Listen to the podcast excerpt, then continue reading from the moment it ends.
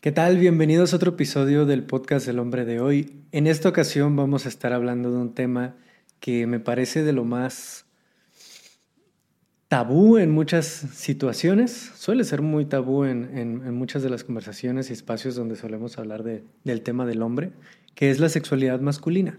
¿Qué es lo que está pasando alrededor de la sexualidad masculina que nos está llevando a vivirla de una forma no sé si decir incompleta, pero tal vez de una forma no saludable, limitada, restringida, reprimida, y que en una serie de tres episodios me gustaría abordar cuáles son estas barreras, los mitos que generan estas barreras o de dónde vienen estas barreras, y los miedos que esto genera y cómo empezar a trabajarlos. En este primer episodio quiero hablar sobre las barreras específicamente, las barreras de la sexualidad masculina que nos llevan a vivirla de una forma limitada, de una forma inconsciente, de una forma muy restringida, muy restrictiva.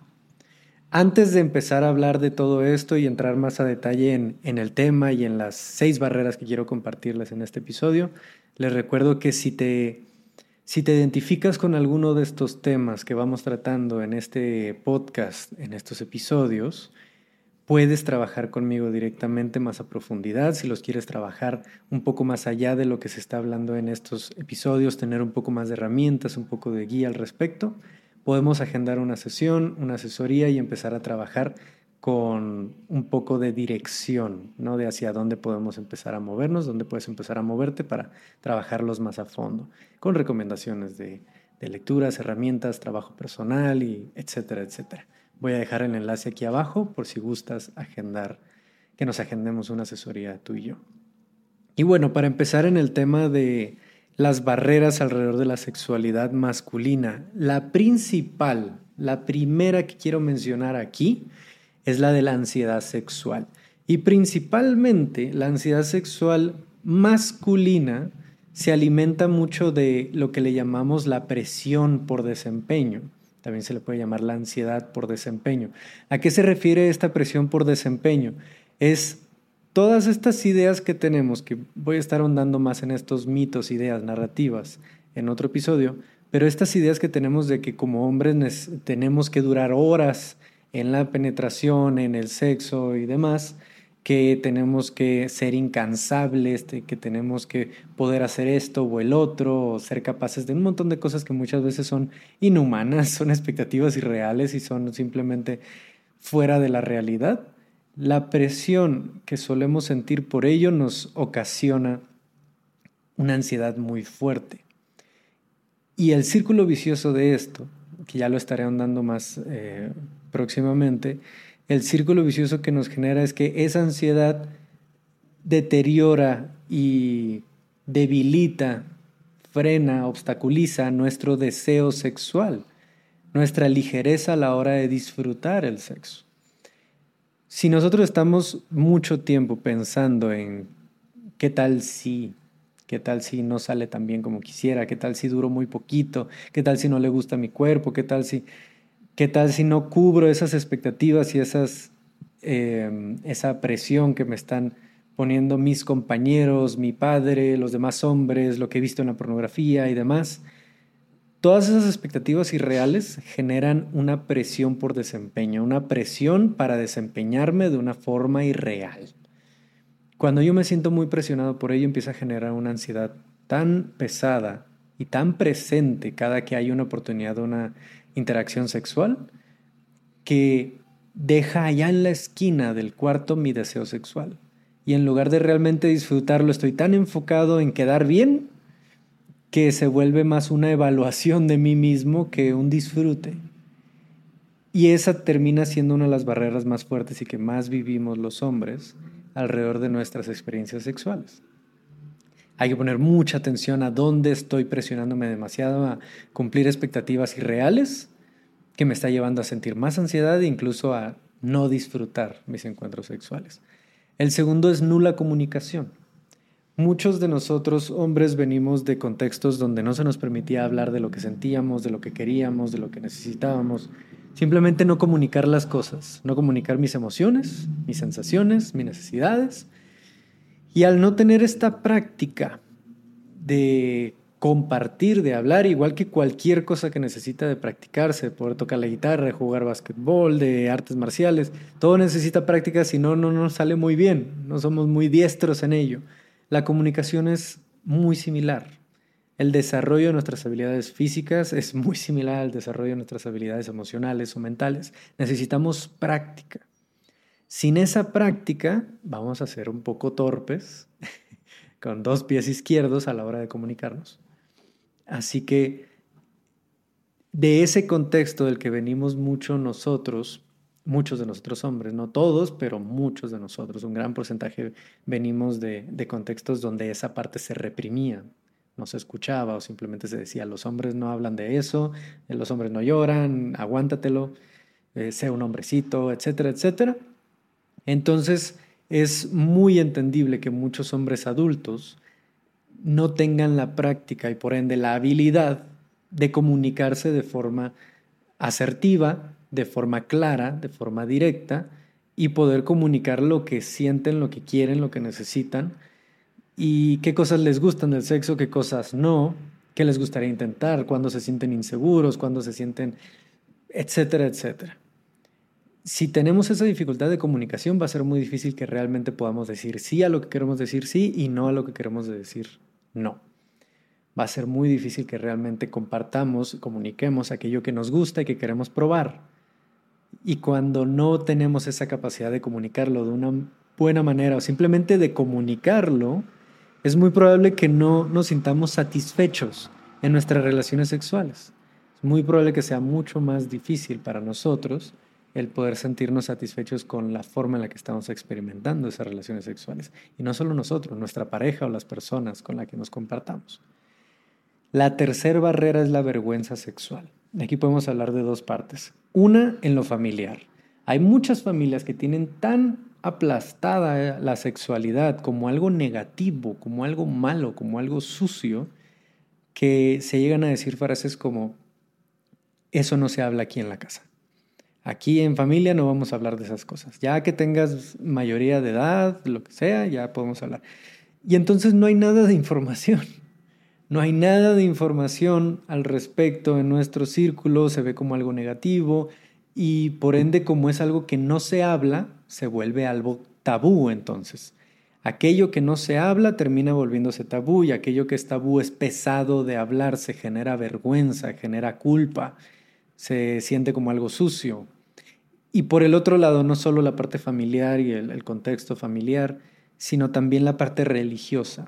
La religión en muchos espacios, no digo que en todos o que todas las personas que practican una religión lo hagan, sino que en muchos espacios dentro de la religión se ha visto el sexo o la sexualidad como algo impuro. Creo que esa sería la palabra más adecuada. Impuro, algo sucio, algo pecaminoso.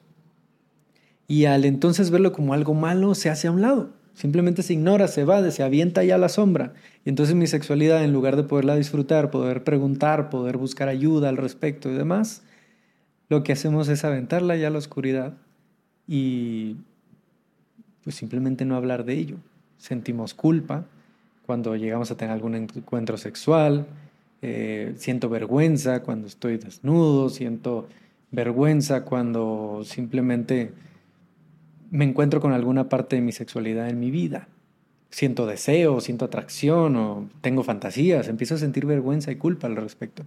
Y eso no nos ayuda en nada. Tener esa carga de vergüenza sexual se vuelve algo, un obstáculo muy grande para muchos hombres. Esto aplica para hombres, mujeres y demás, pero en el caso de los hombres es una de las barreras principales. El cuarto, la cuarta barrera de seis que les voy a estar compartiendo es sin educación sexual oportuna.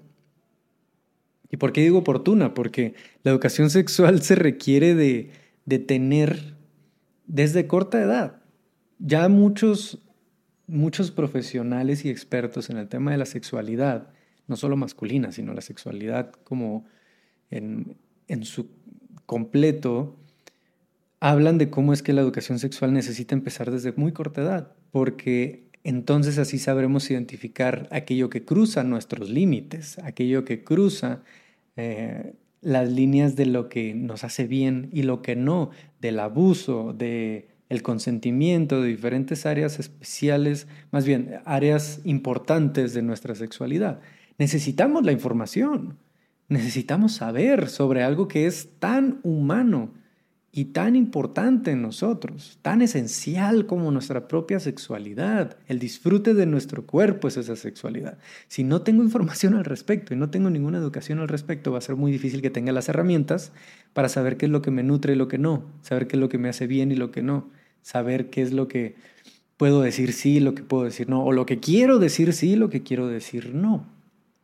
Necesitamos esa educación sexual oportuna y les contaba en una conferencia en estos días eh, en una universidad en Ciudad de México, que para muchos de nosotros, al menos en mi caso, nos, me tocó un taller de educación sexual de 40 minutos en la preparatoria, en el que lo que nos enseñaron fue a ponerle el condón a un pepino.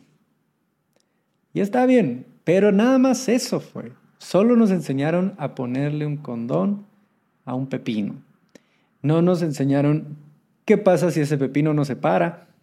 ¿Qué pasa si ese pepino eyacula muy rápido tal vez? ¿Qué pasa o qué necesito hacer para cuidar de ese pepino? ¿Cómo le puedo cómo puedo disfrutar de ese pepino? ¿Cómo puedo muchas más cosas que hay ahí detrás? Nos enseñan a, a protegernos, pero no nos enseñan a disfrutar. Y eso es algo bien importante de ponerle atención. Necesitamos más educación sexual no solo para la protección, sino también para el disfrute, para saber vivirlo de una manera más saludable. No hay espacios para el diálogo, esta es la quinta barrera. Sin espacios para el diálogo al respecto, son pocos los espacios públicos y en diferentes eh, áreas académicas, organizacionales, familiares donde realmente se habla de esto abiertamente, sin esa pesadez de, ay, voy a hablar de sexualidad, qué difícil, con toda esa vergüenza, sino abiertamente. Son pocos los espacios donde se habla abiertamente, libremente, de la sexualidad, algo tan humano en nosotros, ¿no? Y la sexta es la pornografía como escuela. En los últimos años se ha tenido algunos estudios de cómo es que la pornografía, vaya, el promedio de edad a la que muchos jóvenes varones empezaban a ver pornografía era los 11 años. Eso fue en 2016-2017. Hoy en día se estima que se comienza en promedio a los 8 años. A los 8 años. Si en promedio nuestra primer experiencia sexual es a los 16, más o menos por ahí están las estadísticas, ya llevamos 8 años dos carreras universitarias en una escuela de educación sexual errónea. Ocho años captando un montón de ideas que no son reales, que es entretenimiento, que no te muestran cuando te estás cayendo, poniéndote o quitándote el calcetín, que esas cosas pasan, sino que todo es muy perfecto, entre comillas, o que todo es muy violento, muy agresivo, muy fuerte, que se dura horas. Y empezamos a generar ideas muy fuera de la realidad por mucho tiempo. Esa es la sexta barrera que les quiero compartir aquí, que tiene todo que ver con el cómo es que tantos hombres no están llegando a un punto de disfrutar realmente su sexualidad. Y va a haber muchos, nos ha llegado mucho este mensaje cuando hablamos de la pornografía, que, bueno, es que yo como adulto, por supuesto que sé que es un espectáculo, sé que es show, que no es real. Ok, dile eso a un niño de 8 años, que no ha vivido nada de eso, que no lo había visto, que no lo ha experimentado. Por supuesto que por todo ese tiempo va a haber un montón de ideas que inconscientemente se vayan instalando en su perspectiva, en su forma de ver las relaciones sexuales. Así que estos son los seis puntos que les quiero compartir, las seis barreras principales, al menos dentro de lo que hemos ido identificando en, nuestro, en estos cinco años trabajando con hombres de Latinoamérica del mundo, que están limitándonos de vivir realmente una, una sexualidad masculina, una sexualidad libre, una sexualidad más, más saludable.